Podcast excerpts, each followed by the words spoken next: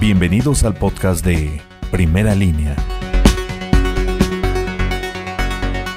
Un hombre policontundido y pérdidas materiales dejó como saldo un percance entre un motociclista y un vehículo particular. La colisión se suscitó sobre Avenida Independencia Poniente, esquina con Paseo de la Reforma. De acuerdo al peritaje emitido por las autoridades, el responsable fue el conductor de un vehículo Volkswagen, quien al no respetar la banderola de alto terminó provocando el hecho vial. Al final, los conductores lograron llegar a un convenio. Para primera línea, Gustavo Ortiz. En los últimos tres años, en la región de Tehuacán han asesinado a sangre fría a cinco profesores de educación indígena, situación que resulta preocupante dado a que no se ha hecho justicia en ninguno de los casos, señaló José Luis Leiva Machuca, integrante del Consejo Democrático Magisterial Poblano, motivo por el cual señaló que de los 36 maestros que laboran en esta zona, al menos 15 han solicitado su cambio a otra institución debido a la inseguridad que se vive principalmente en la Sierra Negra de Puebla. Para Primera Línea, Carolina Espinosa. Desde que inició la pandemia y hasta el momento se han perdido más del 40% de empleos que generan las maquiladoras en Tehuacán, para muchos es complicado continuar pagando normalmente los impuestos, renta, luz, entre otros gastos, situación que ha generado endeudamiento ante el IMSS e Infonavit de hasta el 90% de empresas en este giro. Por tal motivo, buscarán la manera de pagar en tantos y evitar endeudamientos mayores. Así lo señaló Rufino López, presidente de Canaíbe Tehuacán. Para primera línea, Ever Vargas.